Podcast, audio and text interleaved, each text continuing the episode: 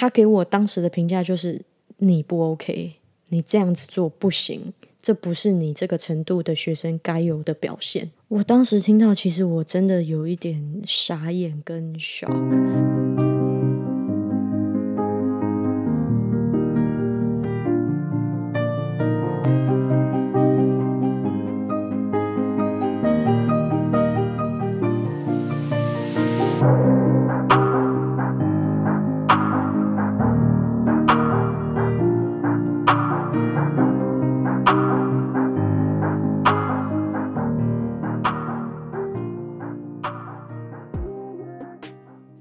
大家好，我是阿居，欢迎你回到这一集的阿居的学医学新笔记。真的很抱歉哦，呃，我第二季的这个更新的速度呢，明显的比第一季的还要慢很多很多。这个四年级的实习呢，比起去年，我的时间非常的紧凑哦，在临床上面的压力也比去年大，所以。这一季的这个 podcast 呢，就没有我预期的能够跟去年一样哦，可以每一周的更新，还请大家见谅。但是有机会呢，我就来录音。那今天呢，就觉得说要来录一下，为什么今年的实习跟去年的实习会差那么多呢？呃，首先，当然，我觉得最重要的原因，就是因为四年级马上就要毕业了嘛。那今年呢，也是我们要准备申请住院医师的一年。在临床上面呢，四年级的学生会被赋予更高的期待。还有一点，就是因为我们今年要申请住院医师，所以我们必须要想办法表现的很好，可以拿到老师的推荐信哦。哇，这个真的是一个。不小的压力，因为你要表现的好，你要表现的积极，你要比平时上班再付出多两三倍的努力，才能让老师觉得哇，你真的很棒，然后给你写一个很好的推荐信，让你可以顺利的申请住住院。这样，所以大家可以知道，在临床上面每天。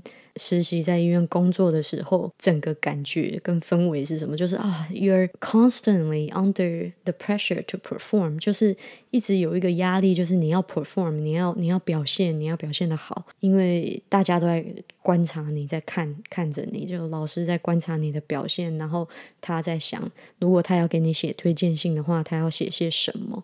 所以真的是一个嗯，不是太轻松的呃一件事情哦。比起去年，真的是那个氛围差很多。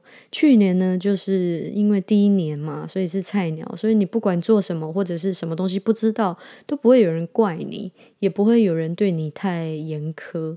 然后自己的心态呢，也是诶，这个好新鲜哦，然后那个好新鲜，这个好好玩，那个好好玩。然后在每一个 rotation 呢，都都有学到东西，然后可以用一个比较放松的心态去摸索跟探索。但是今年整个氛围我就觉得不太一样了哦，就是你已经不是菜鸟喽，你已经有一些经验喽，明年你就毕业要当住院医生喽，当住院医生你就有比较大的责任喽，所以你现在就要好好的准备明年当一个 R one 这样子的那种氛围在，当然大家对你的期待也会更高一点，所以他的那个整个 underlying 的痛调是。是是有一些压力在的，那这个就是我平时上班的氛围。还有跟去年不一样的是，下班了以后呢，我还要准备一些申请住院医生需要的资料。那有机会呢，我想跟大家更详细的解释整个在加拿大体系里面申请住院医师这整个程序是怎么样哦。我觉得蛮特别的，所以这个之后呢，我再专门做一集给大家讲解。总之呢，啊，整体下来就是蛮忙的啦。除了要实习、要准备住院医师的申请啊，当然还要念书啊，然后跟一些外务的事情，哇！所以整体下来就是，我发现我几乎排不出时间来录 podcast。那还请大家见谅。等我这几个月忙完哦，呃，住院医师的这个申请整个有一个段落了以后。我会比较有时间可以做到周更。那啊，我其实这一季有很有已经想到了好几个主题要跟大家分享，嗯，还请大家见谅，慢慢的这个等候。不过呢，我在社群媒体上面，在 Instagram 还有脸书 Facebook。呃，还蛮常更新自己的状态啊，不管是在临床上面遇到的一些事情，或者是生活上面的一些琐事，我还蛮常在社群媒体上面更新的。所以有兴趣的朋友可以到 Instagram 或者是脸书，呃，我都有专业啊，你只要搜寻阿居的学医学新笔记就可以找到。欢迎你们呢到上面 follow 我哟。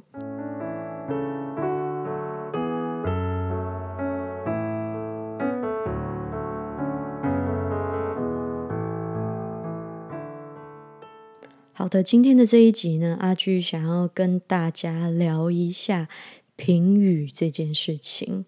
身为一个实习医学生呢，我们不时的都在接受老师跟住院医师给我们的评语哦，在那个专科实习结束的那一段时间。啊，大家就会开始给你一些 feedback，给你一些反馈，跟你说啊，他们觉得你工作怎么样啊？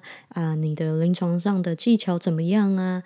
啊，你是不是哪里还可以更进步啊？什么什么这一些的。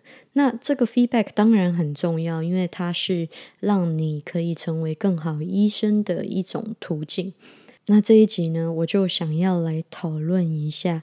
负面的评语，我觉得要接受别人对我们的赞美是非常容易的，是非常呃开心的。当别人赞美我们很棒，做得很好，继续努力，我们心情其实当然会很觉得开心。但是 challenging 的是什么？最具挑战的是什么？就是别人给我们的负面评语。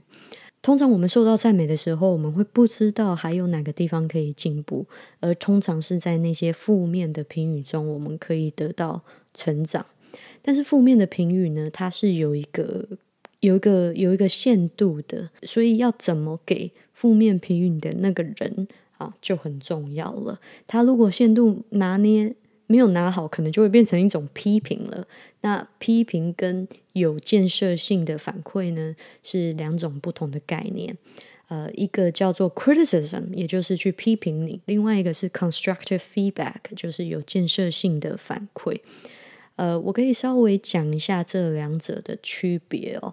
Criticism 呢，就是批评，批评就说啊，你怎么这么烂啊？你怎么什么都做不好？你都几年级了，你连这个都不会？你再回去多读一点书吧，或者是你这个程度怎么会来当医学生啊？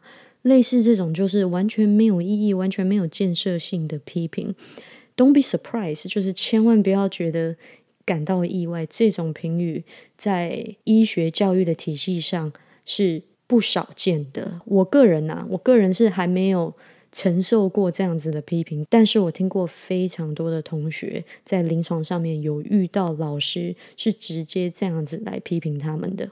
我有个很好的朋友在医学院里面，他的名字叫做马修。我这位马修同学呢，有一次呢就遇到一位老师，就直接当成他的面跟他说：“你如果连这个都不会，那你怎么会来读医学院呢？”就是这种很狠，然后完全没有建设性的话，或者是讲说，现在医学院都教你们些什么啊？你们怎么连这个都不知道啊？很酸、很刻薄的这种评语。那马修同学当然就会非常的觉得委屈啊，因为他所不知道那件事情，只是他不熟悉那个医院的体系跟那个系统操作系统而已，跟他个人的能力是完全没有关系的。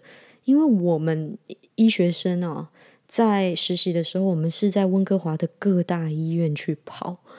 那各大医院每一个医院都有一点点不一样系统上面的区别，或者是他们甚至是用完全不一样的电脑的操作系统都有可能。所以，我们我觉得实习里面最 frustrating 的一件事情，就是我们要不断的去习惯那些不同的操作系统。总之呢，马修同学就只是不是很清楚那个操作系统怎么用的，就被老师这样子无端的批评了一一番哦。这种没有意义的、只会伤人的评语，我称它为 criticism 嘛，就是批判哦。那 constructive feedback 呢，在另外一方面呢，就是有建设性的反馈。有建设性，顾名思义哦，就是这个受到反馈的这个人可以。听从这个反馈而为自己自身的行为，或者是想法，或者是技巧什么之类的，可以做出改变。他可以依据他所听到这个反馈，做出有建设性的改变。这个叫做 constructive feedback。当然，在嗯医学上面，或者是其实在任何领域里面，老师对学生，只要他是一门技术、一门技巧、一门可以被。训练被 coach 的、被教导的任何事情，有建设性的反馈，我觉得比批评是更来得有效的。举一个例子好了，通常有建设性的反馈是可以说：我注意到，当你在问病人问题的时候，你问问题的方法是。比较封闭性的病人只能回答 yes 或者是 no。如果你换一种方式问，用比较 open-ended，用比较开放式的提问的话，那病人就有那个空间可以去多讲一些内容跟提出。更多的讯息，而不会被你所问的这种封闭性的问题呢导引到某一个死角里面去。我刚刚以上提的这个例子的反馈呢，他提出了一个很有建设性、可以改变的方法，而不是很直接的、很单一的，就是说你这样问问题的方式不对啦，病人会会被你误导啊啊，类似这种。可是你没有提出很反馈性的建议，而且。也不带情绪，跟不带批评，只是很客观的针对行为做出一个建议，这样子。所以这两者呢，呃，有很显易的区别。可是偏偏在临床上面呢，我们遇到各种的老师啊，可能不是很清楚这两个之间的区别。嗯，所以很多时候呢，老师可能会用。比较批评跟情绪性的字眼来，呃，来说学生，可是在这个时候，学生并没有办法真的受到改变，或者知道自己可以怎么改变。那么我自己的个人经验呢，就是在过去从去年开始在临床上面实习，一直到现在也大概有一年半的时间了。这一年半的时间呢，我觉得我听到大部分的反馈都是第三种。它不是批评，也不是有建设性的反馈，而是我觉得没什么用的反馈。大部分的老师啊，都会说 “OK, good job, keep doing what you're doing”，然后会说 “Oh, I think you meet the expectations of where you should be at”，就是意思就是说，哦，你做的很好啊，你就继续做，或者是我觉得你有达到就是你应该要在的呃程度上面，就类似这种反馈，就是你会觉得说，哦。那我 OK，那我就是很好是吗？我会听不出来，就是说我到底哪里做得好，我哪里做的不好，我哪里还有进步的空间？因为毕竟还是医学临床上面的初学菜鸟，呃，一定一定有很多可以进步的地方。但是通常这种老师，我我觉得这种这种反馈可以说打发性反馈，对我觉得这是一个很好的 word，打发性反馈。就是他就是要打发你，然后其实对你也没什么好讲的，也不是很想认认真真的观察你跟给你反馈，就是打发一个自己当老师的这个工作而已。我觉得百分之六十到甚至七七八十的老师，大概都是给这种打发性的反馈，我会觉得其实也蛮没用的。呃，当然也有遇过很奇怪的反馈。我其实，在上一季的讲骨科的那一集有讲到，就是我遇到一个老师，他给我的反馈是：如果你现在是在二零二一年当医学生，那你是达到二零二一年的医学生的标准的。然后我我我在那一集我就有讲说，我问他什么意思，他给我的反应就是。如果是三十年前，在他在当医学生的时候，我就是不达标准的啊。这种反馈也有非常的奇怪啊，因为发现其实很多老师身上都有一种 ego，医生也是一样，医生也是人，嗯，各式各样奇怪的人也是有的啦，好人也是有的，很棒的老师也是有的，可以给你很好的反馈的那种老师也是有的。不要在听完我的 podcast 都觉得医生医生很坏，没有没有没有没有。医生也一样哦，很很多元，什么样的人都有。啊，好的老师也有，不好的老师也有，奇怪的老师也有，都有的啊，都一样，到哪里都一样。这个骨科老师给的这种奇怪的反馈也是有遇到。然后也有老师是真的很好，可以很清楚的点出你哪里做得好，他希望你继续这么做下去，然后很真诚的告诉你，他真的觉得你很棒。那听到这种反馈，你就会觉得很开心嘛。为什么今天要来录这一集呢？哇，讲了这么多前语，就是因为我最近遇到了一个老师，那他给了我的反馈，让我很影响到我的心情。就想来这里跟大家分享一下发生了什么事情，他跟我说了什么，我是怎么反应，然后最后最后我是怎么应对这件事情的。那我刚刚有提到，在四年级有一项很重要的工作，就是要跟老师拿推荐信。我这次想要跟大家分享的这个老师呢，就是我最近所实习的一个科目呢。呃，我跟他。工作了好几天，那当然，我如果要推荐信，会是希望这个老师跟我工作有一段时间，他才会知道我是怎么样的人，我的表现方式是什么，然后我的能力在哪里，他才能帮我写推荐信嘛。如果那种只有工作一天的，他根本就不认识我，要怎么帮我写推荐信？那我遇到这个老师，我就想说，诶，我跟他工作好几天了。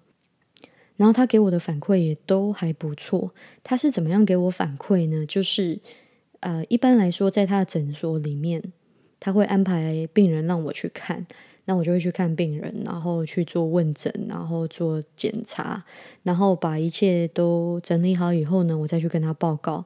报告完以后呢，他才会跟我到一起到诊间里面去看病人，然后跟病人一起啊讨论说我们接下来的计划是什么，我们要怎么做。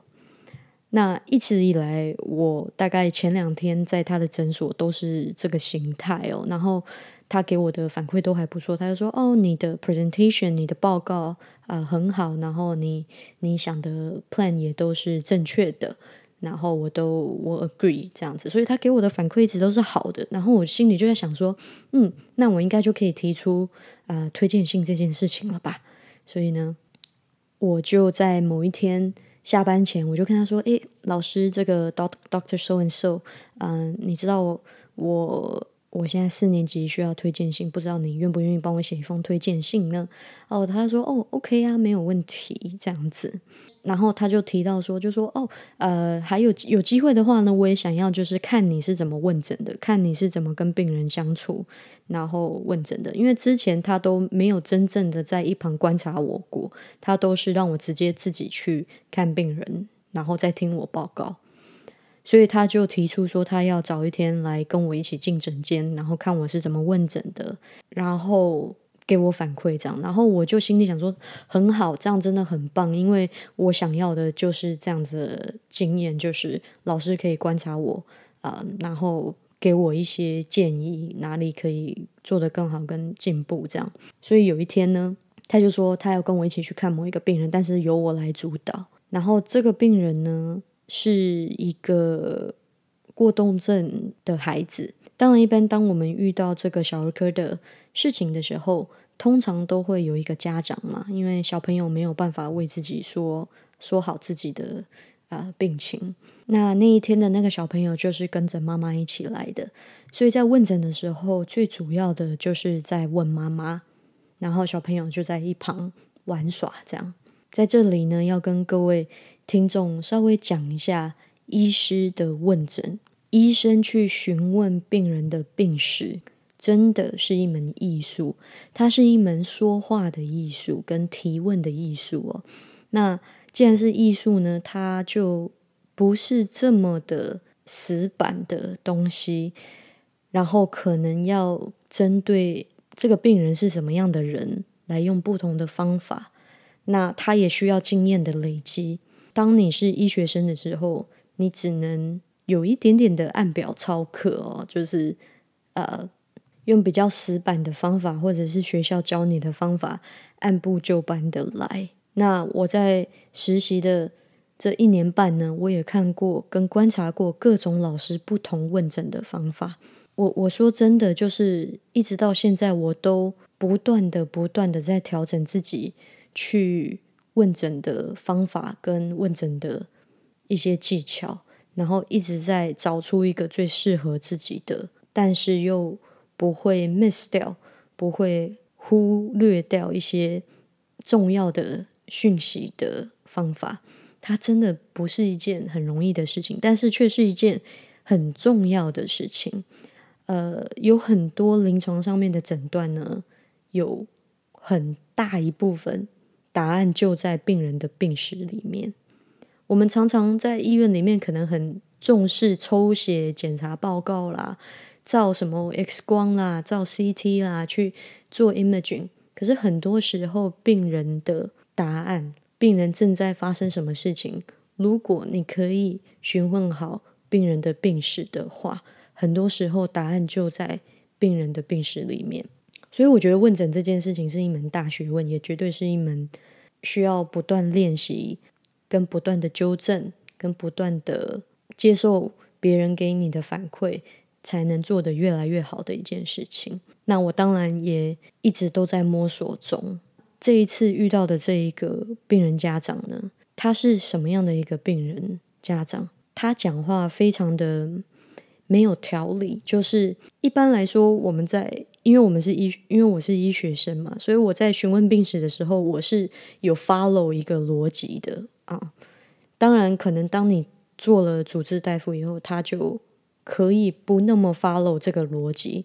但是，身为医学生呢，我们会被要求一定要先 follow 这个逻辑。其实呢，我觉得就有点像学开车一样，当你刚开始在学开车的时候。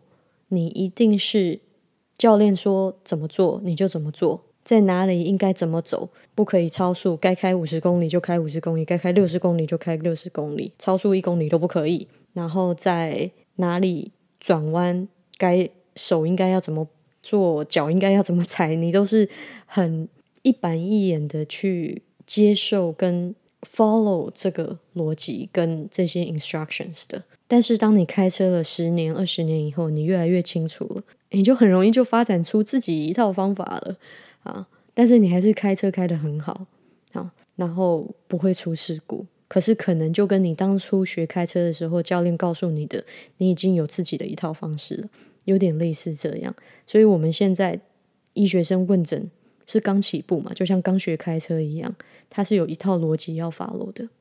我那天遇到的这个病人呢？他的讲话让我很难 follow 这个逻辑，还有就是因为他讲到比较多心理层面的一些事情，比较 mental health 的嗯病症，所以我当时的 approach 呢就比较没有 follow 那个医学生应该要 follow 的逻辑，我就是被这个妈妈在问诊的时候是被被他带着跑的，什么意思？我跟大家举个例子，比如说我在问。关于他儿子过动症的一些病症的时候，他妈妈呢突然跟我讲了一个他们家家族的事情，就说：“哦，我的那个谁谁谁啊也有这个过动症，呃，我的另外一个谁谁谁也有过动症。可是其实我还没有讲到家族史，因为家族史如果在我的那一套逻辑里面的话，在我问诊的那一套逻辑里面，它是比较后面我会问到的事情。可是妈妈就已经先跳到那边了。”那我当时做的决定就是，他既然已经讲到那边了，那我就先我就先讲那边，我就先抓这个边的讯息，然后再回去问他儿子过动症的事情。好几次发生这样的事情，就是我在问这个妈妈跳到了别的事情，又给了我这边这个讯息，又给了我另外一个讯息，哇！然后整个问诊下来，我就觉得哇，好有一点混乱哎。不过。我当时心里并没有觉得这个有什么，因为很多时候在做 mental health 或者是精神科的问诊的时候，那个病人可能没有办法给你很有逻辑性的呃思考的时候，就很容易跳来跳去。那我之前在做精神科的时间，我还蛮习惯这样子的问诊方式的。它是一个比较以病人。来主导整个谈话的一种问诊方式。好，总之呢，我就问完整了，然后病人就出去了。然后老师就跟我说：“哇，他他对我非常的失望，他觉得我问诊的方式乱七八糟的，然后有很多重要的讯息都没有问到，然后他觉得他在听我问诊，他没有办法 follow 我的逻辑，他不知道我到底现在在问哪一个部分，然后为什么要问这些事情，然后为什么要跟病人讲那个，为什么要在这个时候跟病人讲那个？你明明就在问另外一件事情，所以他给我当时的评价就是你不 OK，你这样子做不行，这不是你这个程度的学生该有的表现。我当时听到，其实我真的有一点傻眼跟 shock，因为我觉得我没有做的很糟，然后就是至少没有他讲的那么糟啦。然后再来，我还是虽然跟着病人的。思维走的这种问诊方式，感觉起来是没有逻辑性，跟有一点乱糟糟的。可是所有的讯息，我还是都有从他身上问出来，这样只是整个呈现的方式是比较没有逻辑性的。然后老师有提到几个问题，倒是我觉得蛮蛮重要的，就是我有几个 key question，就是呃关于过动症的比较重要的一些问题，我是没有问到这样，所以他就说他很失望，然后他就讲了蛮重的话，他就说如果这个是你之前所有问诊的呃方法的话，那我会有一点担心，就是之前你给我报告的那些 case，你给我报告的那些病人，我们是不是有？miss 掉，或者是有忽略掉一些什么？哇，这句话我觉得蛮重的。好，然后这件事情就这样发生了，然后我心里就想说：哇嘞，完蛋了！我我已经跟他要了推荐信，那怎么办呢？呃，然后他又是呃这一个这一个 rotation 呢，就是我我实习的这一个这个这个环节，他是其中一个要填写。Evaluation 的人就是他要评分的人，我想完蛋了，完蛋了，完蛋了！我那天心情超级糟，然后想说完蛋了，哎，我我给了他不好的印象，整个心理压力超大。然后我那一天下班以后，我就到附近的公园去走了一种，放松一下自己的心情，然后检讨了一下自己，想说刚刚的那个问诊，我到底可以怎么样做才会做得更好。嗯，我觉得在问诊这件事情上面，它真的是一种拔河。很多时候，你希望让病人来主导这个谈话内容，给他一点空间，可以抒发他真正想讲的事情。但是，身为医师，你必须要某程度上也主导这一个对话，因为有很多重要的讯息是你需要知道的。病人可能不一定知道那些。问题在哪里？或者是他应该要告诉你些什么，才能够帮助你来做最好的诊断？病人是不知道这些的，所以身为医师，你的责任就是要懂得问出那些病人不知道该告诉你的答案。这个平衡，你如果拿捏不好的话，如果你可能像我上一次的这个问诊，完全让病人来主导的话。就会 miss 掉一些很重要的问题，你会没有问到，然后病人没有也不知道应该要告诉你这些事情，你就会你就会忽略掉一些重要的事情。但是你如果你如果身为医生，你又很主导整个对话，然后完全都是你在主导整个问诊的氛围跟步调的话，有一些病人可能会觉得，嗯，你这个。医生好没有同理心哦，你都不让我好好说话，就是一直问我这些问题，你都不好好听我想要讲什么。它是一个平衡的拿捏，所以真的不容易。然后不同的病人，如果有一些病人他可能逻辑没有那么好，或者是表达方式不是那么清楚，在问诊上面也会遇到一些困难。总之这件事情就发生了，然后那天我心里就。真的不是很舒服，我也就好好的反省了一下自己，然后想说，那我下一次应该怎么做？然后我也打电话给我的同学朋友，呃，跟他们讲发生了什么事。我觉得在读医学院跟整个学医的过程里面，很重要的就是要有很支持你的同才，因为他们知道你正在。Go through 些什么，他们知道你你所经历了什么，他们也懂你在经历什么。所以，如果能有支持你的同才是很重要的，互相支持，互相鼓励。所以，我就打电话给我的朋友马修同学。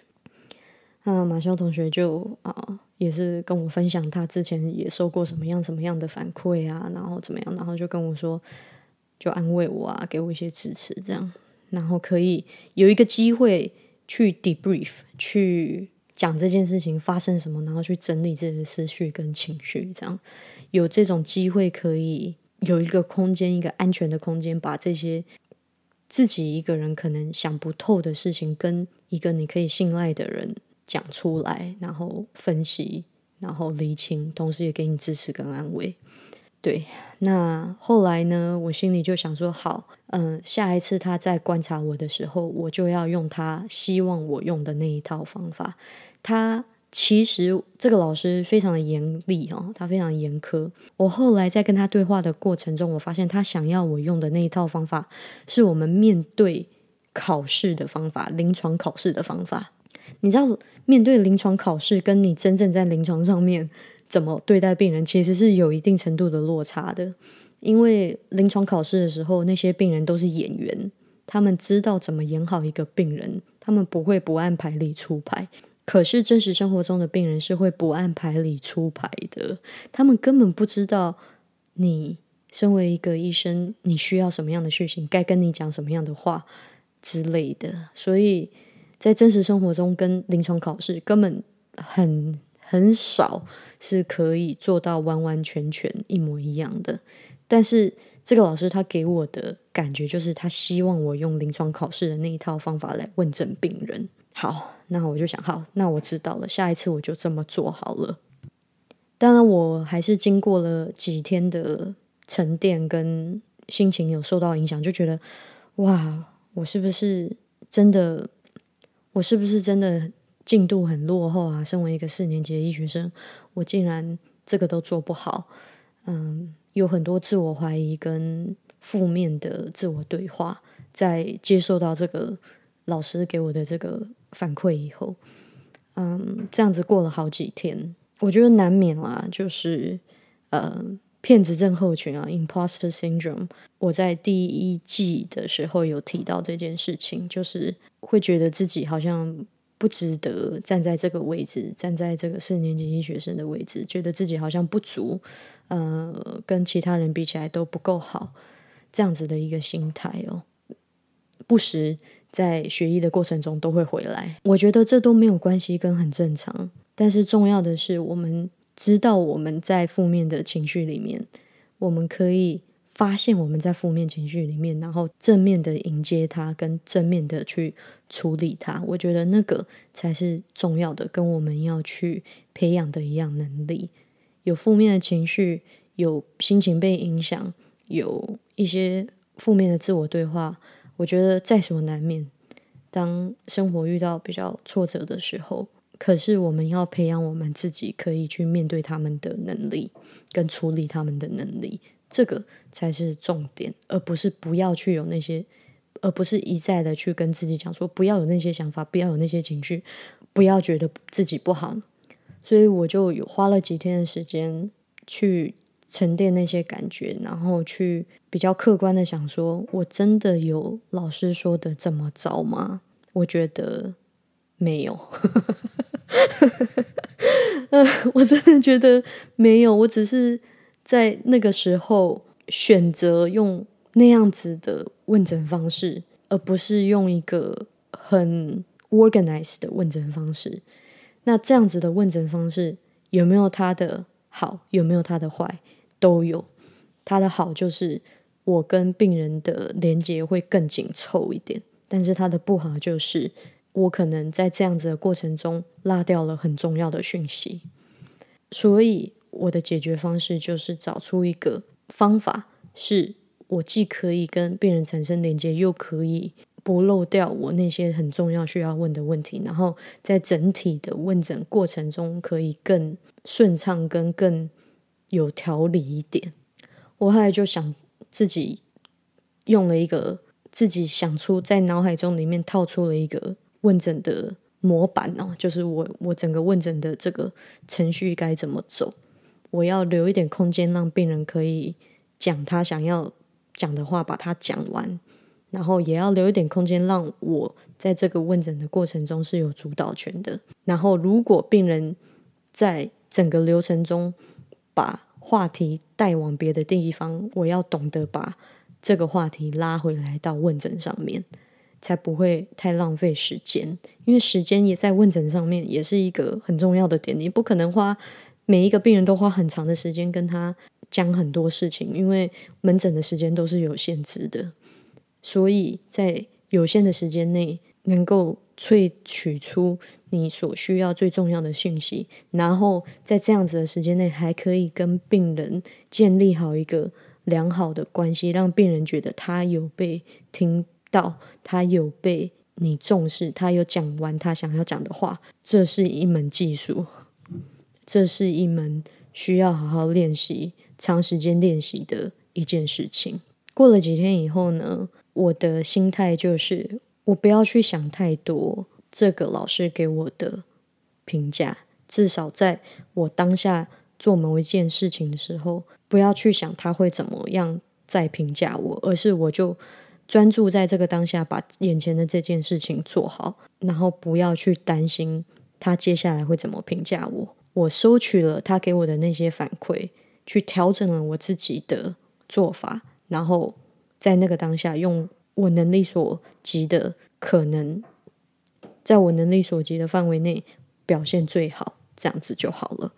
后来我在跟这个老师做门诊的时候，我就是用这样子的心态去面对的。当然，再回去他的门诊，我会觉得有点哎呀，就是有点怕怕的。